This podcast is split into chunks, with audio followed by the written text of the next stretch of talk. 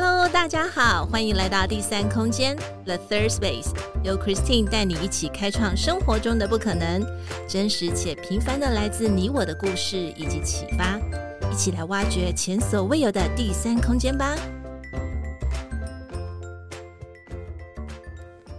Hello，大家好，欢迎来到第三空间 The Third Space，我是 Christine，今天过得好吗？生活上有没有遇到什么有趣的事呢？在今天，我们邀请到了一位年轻、阳光，又是一个很朝气充满的一位顾问。前面讲这么多，但是他真的很有朝气。他是浩平，而且他今天要带什么样的讯息来给我们呢？我们首先先邀请浩平，Hello，Hello，各位听众朋友们，大家好，我是老鹰的浩平，嗯、那也是乐林品牌的顾问。那我们主要就是会跟大家分享很多关于老人家的大小趣事啊，也会跟大家分享有关于品牌相关的知识给大家。嗯，有没有就像我说的，对不对？阳光充满朝气 的一个，我是不好意思用小鲜肉了哈，但是他真的就是。很很棒，很专业。那其实浩平刚才在跟我们提到“老鹰”这两个字，我们可能要稍微跟呃大家听众稍微说明一下，它不是天上飞的老鹰哦。呃，年长者的这个声音 （old voice） 到底他们想要传达是什么样的讯息？等一下我们再一起来聊聊。呃，在开始之前，一样的想先问一下我们的基本款问题，想请问一下浩平，呃，心目当中有没有欣赏的一位女性？然后为什么会欣赏他呢？呃，其实我当时在接到这个访纲的时候也，也、觉得这个议题也让我重新的反思一下。哎、啊，我从人生到现在，嗯，我有没有哪一个女性是我印象很深刻的？嗯嗯、那我脑脑海里立刻想出来一个女性，就是呃，Teach for 台湾的创办人刘安婷小姐、嗯、这一位女性。对，那。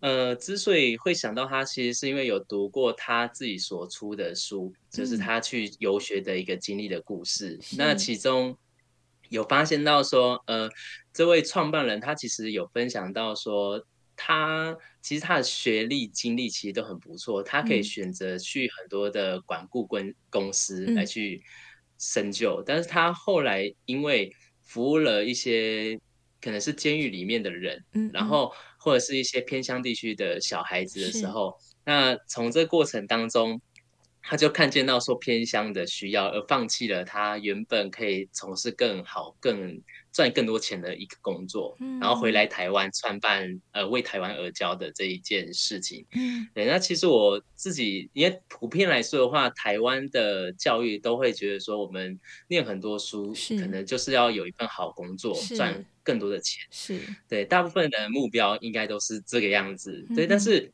呃，一个女性她有这么多的好的条件跟背景，嗯、但她选择不一样的路，就选择说，哎、欸，我我并不是为了赚更多的钱，更更多的可能是她想要改变的是社会上面教育不平等的这一件事情。嗯，对。那其实我当时看到这一个故事的时候，我其实很很感动。那其实也是。记忆到现在就觉得哇，嗯，呃，不不简单啦，嗯、因为大家都知道台湾的非营利组织或者是非营利机构，嗯，要赚很多钱其实是有相对的难度的，对，对，所以我觉得。呃，当理想跟现实在做拉扯的过程当中，他选择完成了一个理想，嗯，对，那、嗯、那现实的当中，他也是努努力的去克服。我觉得像这样子的一个创业家的精神是，是。呃有鼓励到我的。那另一方面也觉得说，台湾的偏乡地区的孩子，他们确确实实是很缺乏很多的、嗯、呃教育的这些资源，因为很多的流浪老师。大部分大家都会会比较倾向于去一些城市上面来发展，对。那偏乡地区的孩子，其实他们就会很常会有换老师的这个问题，那很常就会问老师说：“对，老师你什么时候会再回来？老师你为什么走？”这些问题。对，所以其实呃，他们在做这件事情，呃，帮助偏乡地区的孩子有一样同等的资源的这件事情，我觉得也是很感动，因为毕竟。我自己人生也有很多的贵人，嗯、很多的老师。嗯、那很很非常知道说，当资源不平等的情况下面，嗯、如果没有遇到对的老师，小孩子很容易走到不好的一个路上。嗯、对，所以、嗯、呃，也是因为他们的呃指引，嗯，所以我们才会想说，哎，呃，应该说他们的鼓舞，所以我们也会希望说，我们以后老鹰在做的事情也是很类似，可以为一些比较。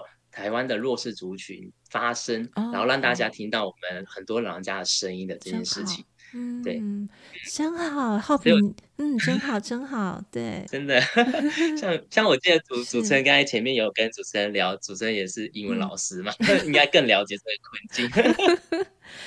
哦，我真的觉得浩平所提出来这位女性一提到这件事情的时候，让我感觉浩平真的也是一个对教育很有情怀的人哦，对不对？对，真因为你你在做的，其实从品牌方面的一个角度去看，事实上是很实际的哈。因为我我想你在操作品牌，你又是担任顾问，也是老鹰的创办人，我相信你所看到的，其实真的就是很多时候是一个比较对价的关系。我今天做的这些，然后是不是可以回馈到多少？然后是不是可以增粉多少？但是回到教育的原则，有时候它好像就不是那么的相对性。对，所以当浩平听到的欣赏了这位女性的时候，哇，我觉得那整个格局好大，对，然后就觉得啊，好有情怀，也让我们去深思一件事情，就是有时候真的资源不在呃分配不是那么平均的时候，其实真的要有人要去做出这样一个动作，其实真的要有人开始去做。所以你提到这位女性，我其实也是相当欣赏的。对，真的，因为其实我自己也反观说，哎、嗯，这个女性她其实二十三、二十四岁的时候，其实她就回来台湾在做这个组织了。嗯、那我也那时候我我记得我在读这本书的时候，也差不多是二十二十一岁的时候，这么。因为我大概小，因为我三十岁嘛，我记得她大概三十三岁，所以我大概小她三岁。对，所以。所以其实你看，我十年前，哎，大概快十年的时间读了他的书，嗯哼，对，那时候还在念书，嗯、那时候看完之后觉得很感动，嗯、然后也会思考说，哇，自己三年后有没有办法，呃，跟他一样，可以做出一个变成一个很有影响力的人，哦、或是为社会上面，嗯、呃，去做不同的发生的这件事情。嗯、对，那呃，其实后来你看到现在，他们已经成立了，大概也也。也快十年了吧，我想，对，其实，对，其实就发现到说很多的事情还是要，嗯，早点去做，OK，然后有一些好的事情就早点去做，嗯、虽然可能会很辛苦，是，对，那但是。如果是有意义的话，就是持续的去做它就是了。啊，听到浩平这样说，我真的觉得好棒哦，尤其呃，你又。提到这可能是刚好跟这本书的结缘，然后其实呃，你又认认为说这个是一个很值得去去渲染，然后很值得去分享、去做影响力的部分。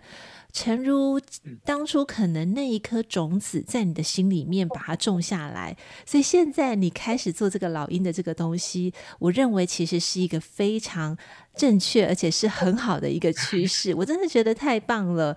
等一下我们来聊聊，因为浩平真的有好多值得我们学习的地方哦。他怎么样去帮别人整改？诶，是这样说吗？就是再去做调整。真的，他可以帮别人的品牌从一个可能比较，反正等一下会有一个。很棒的一个访谈了哈。那第三第三个问题，我们还是想请问浩平，嗯、呃，就是有没有喜欢在独处的时候喜欢从事的一些活动？然后为什么呢？哦，其实喜呃，我平常如果独处的时候，嗯、很多的时间大概就是看看书。当然，看书大家觉得可能好像是场面话，但并不是。我本身的习惯就是很喜欢阅读。的这件事情，就可能翻一些，对，翻一些杂志啊，嗯、了解一下目前的呃行销，或者是老人，或者是一些健康科技相关的一些知识，嗯、然后补充一下自己的能量。然后第二方面也会去追剧，嗯、就是我觉得，因为我觉得从电影当中其实可以看出很多不同的职业人生，或者是呃。导演他们想要传递的生命的意涵，像最近很红的两部吧，大概就是《黑暗荣耀》，然后跟《安眠书店》。我觉得。像我每次都会透过呃，像类似这种这些剧情来去看说，呃，别人是怎么去讲故事，嗯，就是他们。去如何去讲故事，嗯、因为我们像我们在做品牌或者是在跟老人家相处的时候，其实我们都会很常要去跟别人讲故事的这一块，嗯，哎、嗯，那。讲了好好的故事，会让很多人了解到说，哎，你这个人他是如何的。所以我，我、嗯、我我平常的时间就会去看看这些相关的影集啊、嗯、电影啊，来、嗯、去呃学，我我都会想说学习啦。那另一方面也是疏解压力。嗯，对，那。呃，那另外的话也会去尝试一下平常生活当中不会去尝试的一些活动，哇哦比如说包含说最近就尝试。以前很流行的溜冰这件事情，所以会去一个 泰鲁格时代去溜冰，那也会发现到说，哎，现在的年轻人他们在溜冰，嗯，玩的东西跟我们以前 玩的东西会有很多的变化。那另一方面也会去尝试说，哎，现在的大头贴的证件照可能会有以前都是很自式的，没有修图的这一种，然后现在就会变成韩式。专业的大头照，是是，对，那像像这种拍贴，就就会想说，哎，这是什么？会好奇的想要去尝试。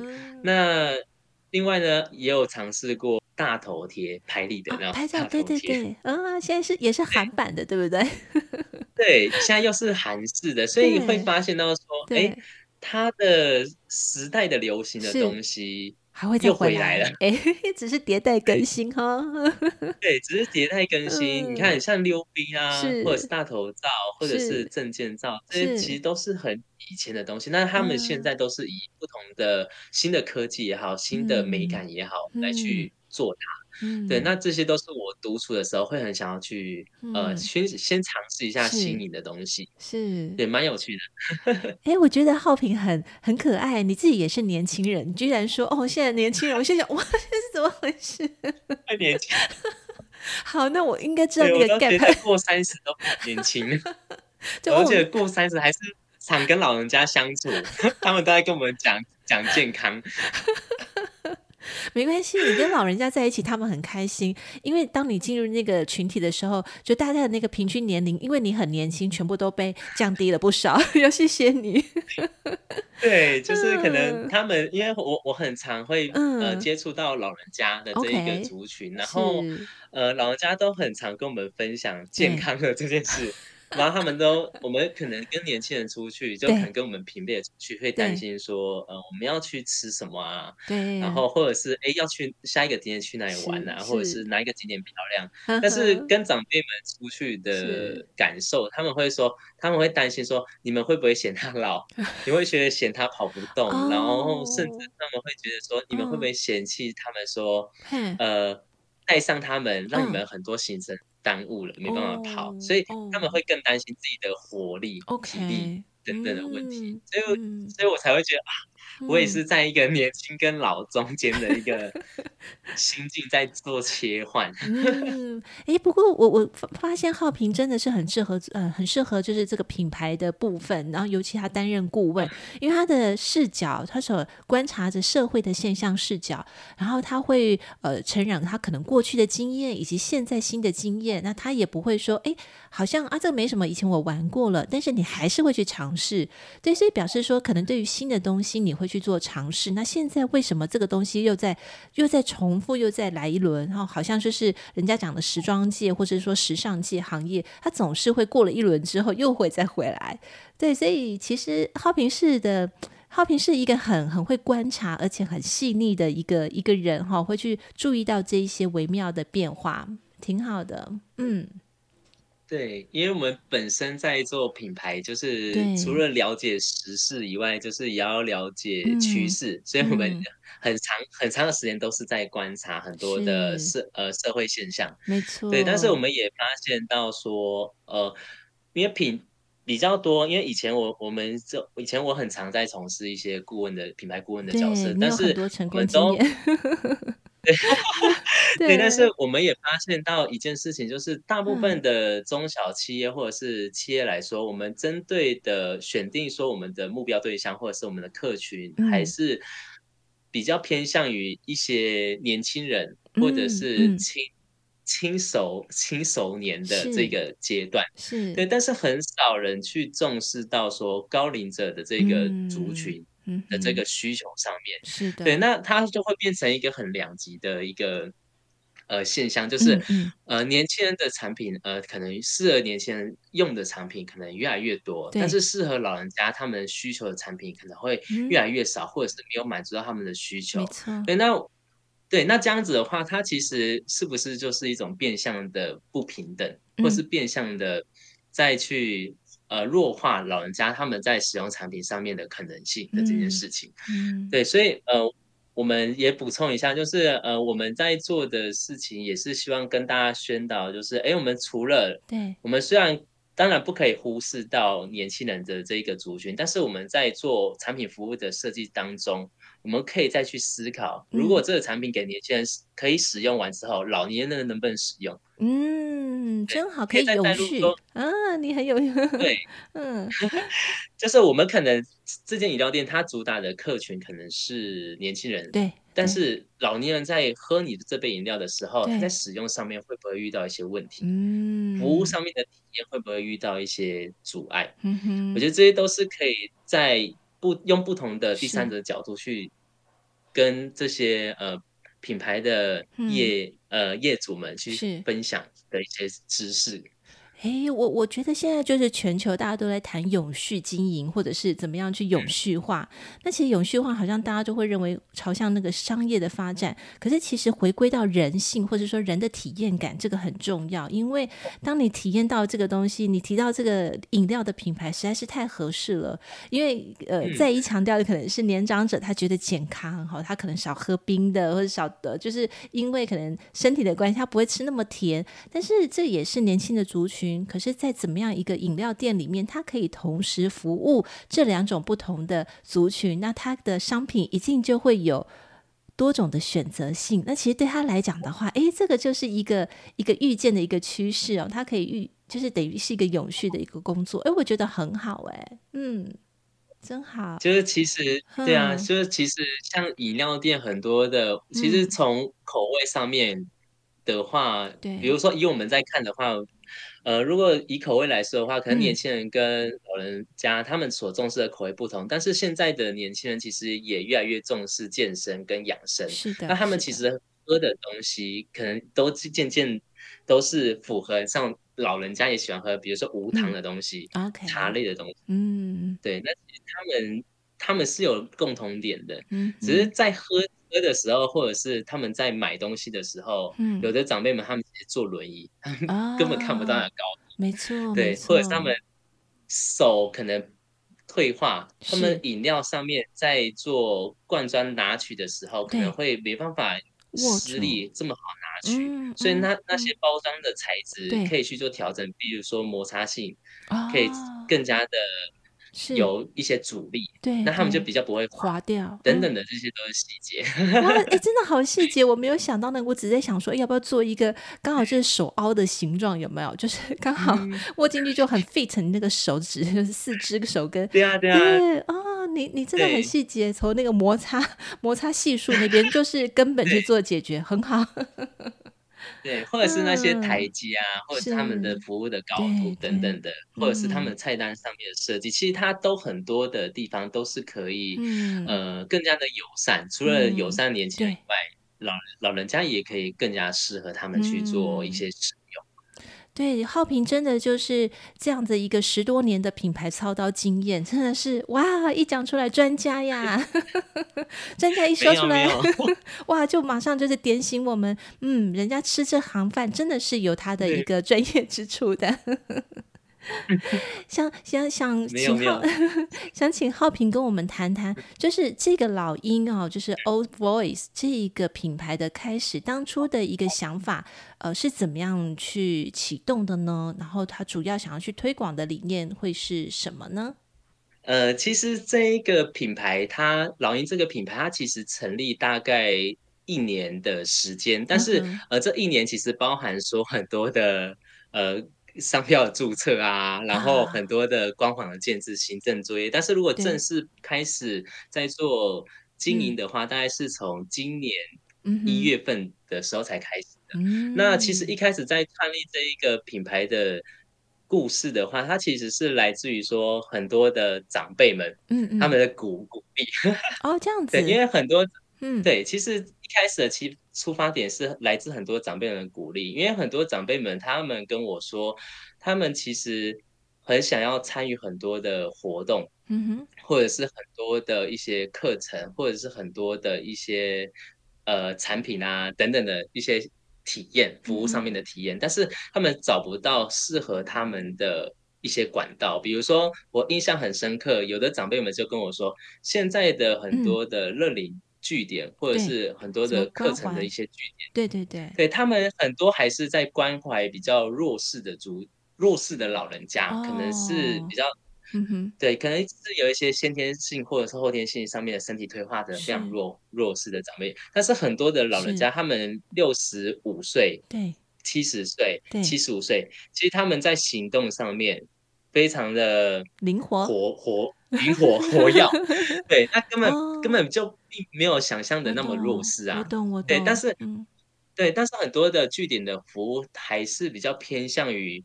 把他们当幼幼班在教，对，那其实当幼幼班在教，其实一方面可能当然是出发点是好，可能是觉得体谅老人家他们在认知功能退化会遇到的一些学习上面的曲线可能拉长，嗯、但是很多对于呃这种很灵活的长辈是啊是啊来说会变成太简单，没错，对，然后挑战性不足，嗯哼，对，那他们就觉得很无聊，可能甚至还觉得。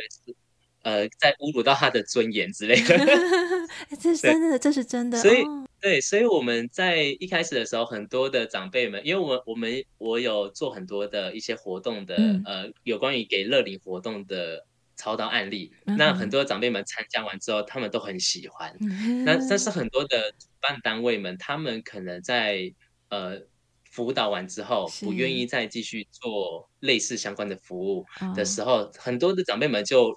参加完一次被冷落在那里了。OK，那被冷落在那里之后，他们就不知道说，哎，我人生的下一个方向，我该要去哪里？嗯，对。那后来想一想，就想说，哎呀，既然很多的单位他没有办法，呃，想要去主办或者是筹办这样子的活动的话，那不然的话，我自己组一个单位，就自己组一个单位，就是是，是来。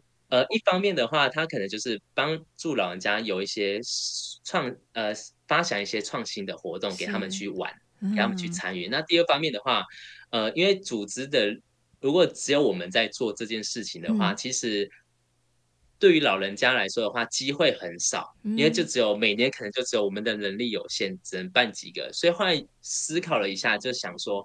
那不然的话，就是结合我们以前在做辅导品牌的专业，来去辅导更多愿意关注老人家，嗯，呃，推出相关适合他们的服务也好、活动也好、嗯、产品的单位，一起来做这一件事情。那未来可能就会有更多适合乐龄族群的服务、嗯、产品跟活动，让很多长辈们接受到这样子的资讯会越来越多。嗯，对，所以。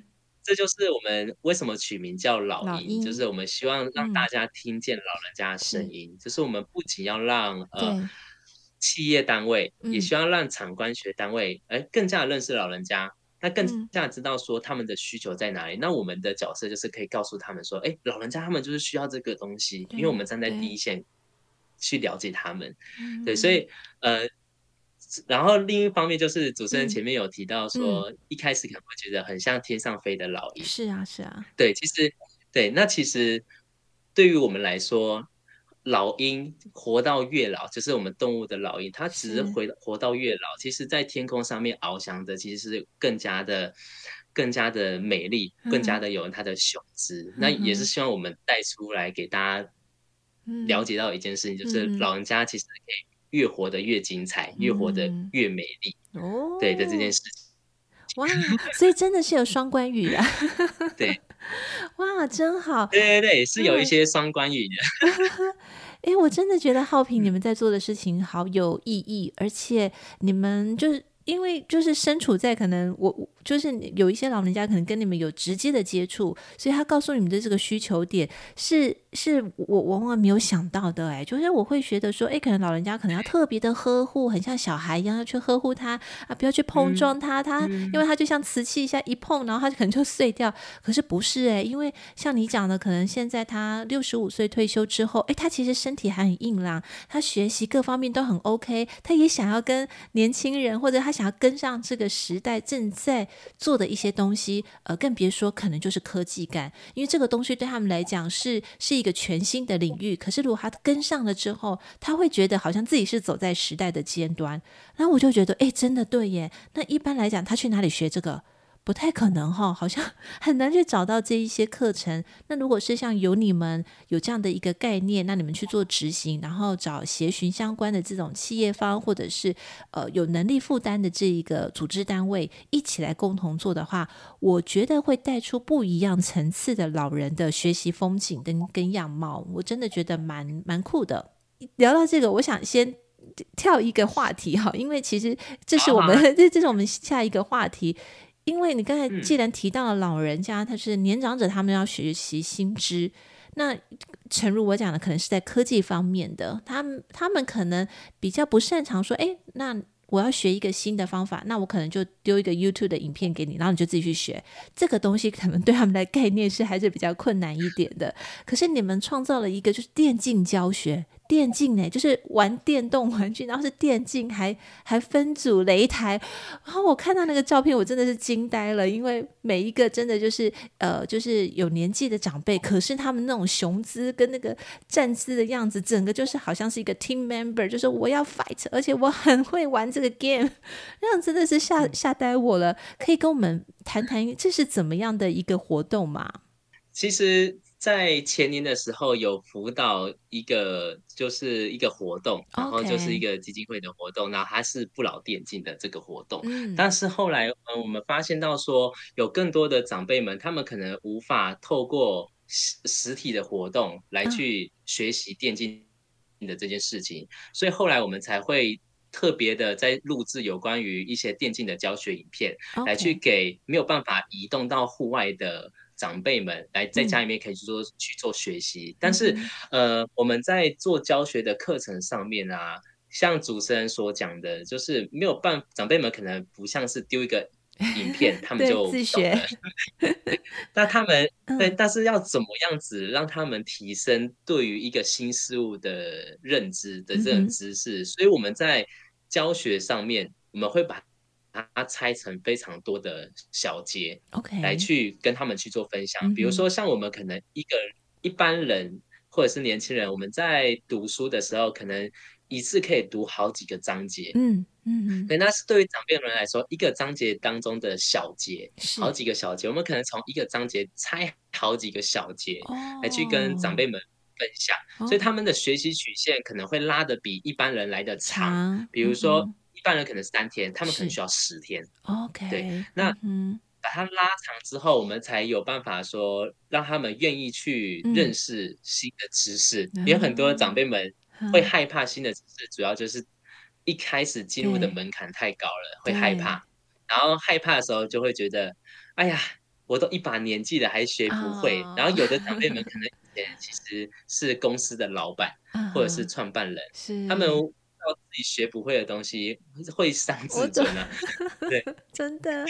所以，嗯、所以他们宁愿宁愿不学啊！我不学，我，最起码你看不出来我，我我不懂，嗯、我只是不愿意而已，并不是我不会的这种角度。嗯，对，所以我们在做关于帮助长辈们学习新知的这件事情，我们除了呃，会把很多章节拆很很多小段以外，嗯、其实我们还有建立一个叫做 长辈们的学习群。嗯，长辈们学习群就是请长辈们自己去教长辈。嗯、对，那让长辈们，其实长辈们很喜欢教，大家应该都听过很多不少的长者分享他自己的故事吧？是。是是那我们也是。抱着看着他们的这个强项，嗯、然后如果有的长辈们学习会了之后，派长辈们去教其他长辈们，嗯、那其实这也是我们 帮助长辈们学习新知的方法之一。哎、欸，我觉得这个很棒，很有点像是那个带教的感觉，有没有？就是我先教给你，但是我我也让你拥有教学的能力。那其实你就可以再去往下面去扩展，嗯、其实就更多人。而且说实在话，有时候呃，长者他们的语言比较能够相通，或者他们用的 terminology 那个字词，可能哎、欸，他们一讲这个就哦有中 这样子。我觉得好像比较加速。真的，他们很懂自己的语言，嗯、有时候他们更不想要。有时候可能年轻人讲太快或太直接，嗯、可能会伤害到他们。嗯、那他们可能会更喜欢平辈的去跟他们讲。哎、欸，不过我觉得浩平真的是很会在整个一个大方向，还有呃，就是你你真的就是一个很会策划的一个人。可是也感觉到你很贴心哈，会注意到体验者他的心理感受。对，我觉得这个其实也是真的，在做品牌这方面的话，并不是只有在很响亮的这种外表啦、吸引人家眼球啦这些东西。当人被吸引进来之后，可是如果他体验感不佳，其实他也很快就会离开。对，所以我觉得这两相就是都要两相得宜，真的是很棒。嗯，听起来这个电竞教学感觉上是呃有有有一个就是一个新的风潮。那我也相信。呃，或许有很多的长辈以后，呃，不是在念那个家里的孙子说怎么老是在玩这个电电动玩具，要什么做什么做什么，结果可能自己都很沉迷，不晓得有这种情况，因为太好玩了，打开了新世界。那嗯，那有一个比较严肃的话题哦，因为呃，台湾在二零二零年的话，根据就是呃台湾的这个呃国家的这个数据来看，二零二零年其实我们已经到了生不如死的这个死亡交叉点哦，也就是说，我们真的已经少子化的这个问题是已经是与日俱增，然后我们的高龄化的这个年纪呢是只会越来越高，所以。呃，看到这样的一个趋势的话，当然很多人都在谈什么呃独居啦，哈，或者是说呃年长者的权利、工作权利、义务啦，或者是说像医疗啊这一些，那这一些议题的这个这个部分。不晓得说浩平，你你会怎么样去看这样的一个趋势？那当然你，你目前可能会接触到一些年长者，那你也想要去做这方面的一个一个先驱。那你会怎么样去看？说可能整个社会上面的一个呈现的话，嗯，不管是忧忧心也好，或者说你你是乐见的这个部分，呃，想听听看，从浩平这个视角来了解一下。好，那呃，谢谢主持人。其实我自己在看这个视角，因为其实台湾再过两年，嗯、就是二零二五年就要正式的进入到超高龄化社会了。对，但是其实我们在今年的时候可以发现到嘉义县其实已经提前进入到超高龄社会了。哦，对，那对，那其实。呃，以我自己来目前看说，无论是产产业或者是企业，或者是很多的民间单位也好，对，那我在看说，很多人都很积极的在推动这个政策，嗯、但是我们在实际上面来去迎接老人家越来越多的这件事情的速度，我自己觉得还是呃略显太慢哦。对，包含对，因为毕竟很多的，比如说像是一些大众运输的。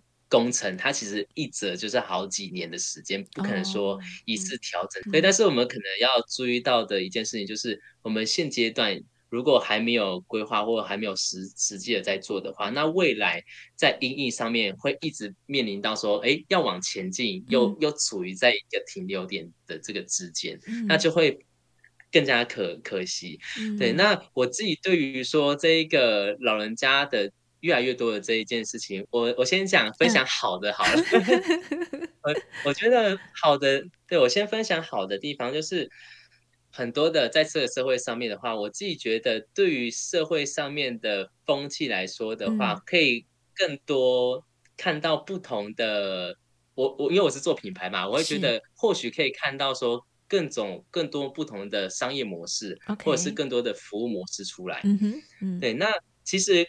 如果当很多的商业模式跟服务模式它是友善高龄的这个现象的话，对那对于我们的年轻人也好，对小朋友也好，其实大部分都适用了。嗯，对，因为一定是对一定是更会更加友善啦、啊。那我们享受到的服务品质也是一定是更好的。嗯对，对。那另一另一方面的话，也可以看到说很多的老人家他们可能会用他们的以前的专业是像。然后去帮助到更多的，像之前像之前有一部电影叫《高年级实习生》嘛，啊、他们或许有机会可以帮助到分用他们的知识、专业的知识来去帮助更多的企业来去做一些经验上面的分享，或者是一些倡议的这件事情。嗯嗯、对。当然，第三部分的话，我觉得它是有机会可以促进台湾整体的产业的经济的。嗯，对，因为大家大部分的银发族可能虽然还是会有一些比较属于经济弱势的这个族群，Okay. 但是也有很多是，是呃很在可能年呃年轻的时候，他们其实是有很多的理财的规划。那他们退休以后的生活反而会去更加的及时享乐，嗯、来去。把以前年轻的时候不敢做的事情、想买的东西、想要消费的一些体验，他们会更加的想要着重在这一块，那他就有机会可以促进到不同的产业的发展或者是成长。对，那这是我自己觉得，哎，老人家越来越多，我自己看到很好的一个地方。对，但是我担心的点还是很多。对。因为像我们刚刚有提到，就是包含说现在台湾面临少子化，是，然后其实还是有很多经济弱势的长辈们，他们其实没有办，他们的退休金没有办法维持住他们往年的老后生活。哦、对对对，对。那当对，那当他们没有办法照顾好自己的身体健康的时候，然后有的，然后或者是他们没有钱去做医疗。或者是生活开销的时候，嗯，哦，那怎么办？嗯、人逼到一个绝境的时候，就有可能会犯罪。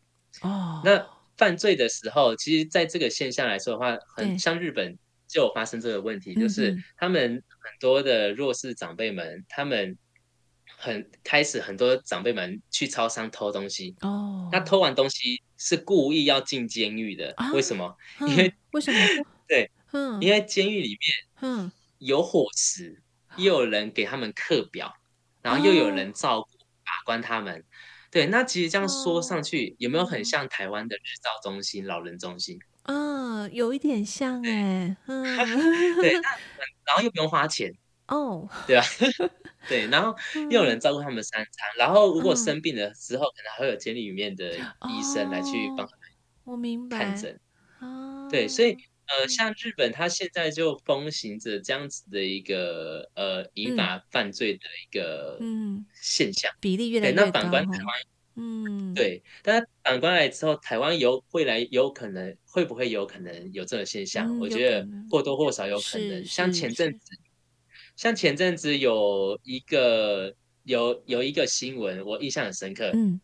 独居老人家互相的照顾彼此，但是他的先生，嗯，呃，已经已经那一个中风，然后身体上面没有、哦、没有办法瘫痪，但是他们没有钱去付医疗啊，哦、然后都是靠政府的一些津贴补助来去做照顾的，是，对，但是后来他的老婆没有办法了，嗯、然后选择把他的老公，嗯嗯、就自己解决他的生命，然后自己自首去坐牢，哦、对，你看。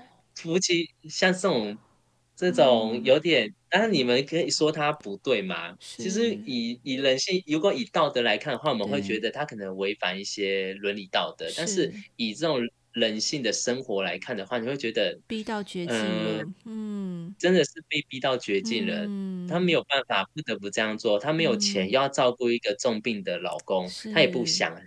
不然的话，谁会想要杀死自己？没错，最亲近的人。对，我觉得，对，像这种现象，你看，我们还没有正式到进入到超高龄化的社会，其实很多的台湾的小角落，其实都看看见得到。嗯嗯，对，那其实这也是我很担心的一个点。嗯，对，所以我自己在看的话，就觉得哇，很、嗯、觉得我们我我，所以我们才现在还才很积极的在做老鹰的这件事情。嗯，对。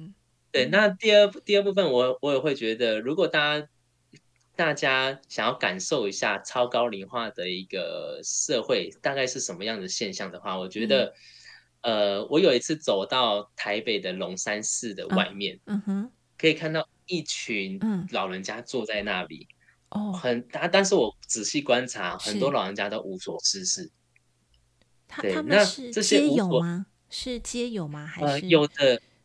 有的是街友，但是有的他们就是单单纯纯坐在那边晒太阳，OK，很多十几位哦，哦，嗯哼，然后你就可以看到哇，这个现象就是好多的长辈们被晒在那里，哦，那被晒在那里，你会觉得哇，这这个现象不、嗯、不。太对吧？嗯，但是你年轻人看到很多长辈人走在那边，他自然而然那一圈，他就会很很很不想靠近，那也会对于老人家他们本身的印象就是。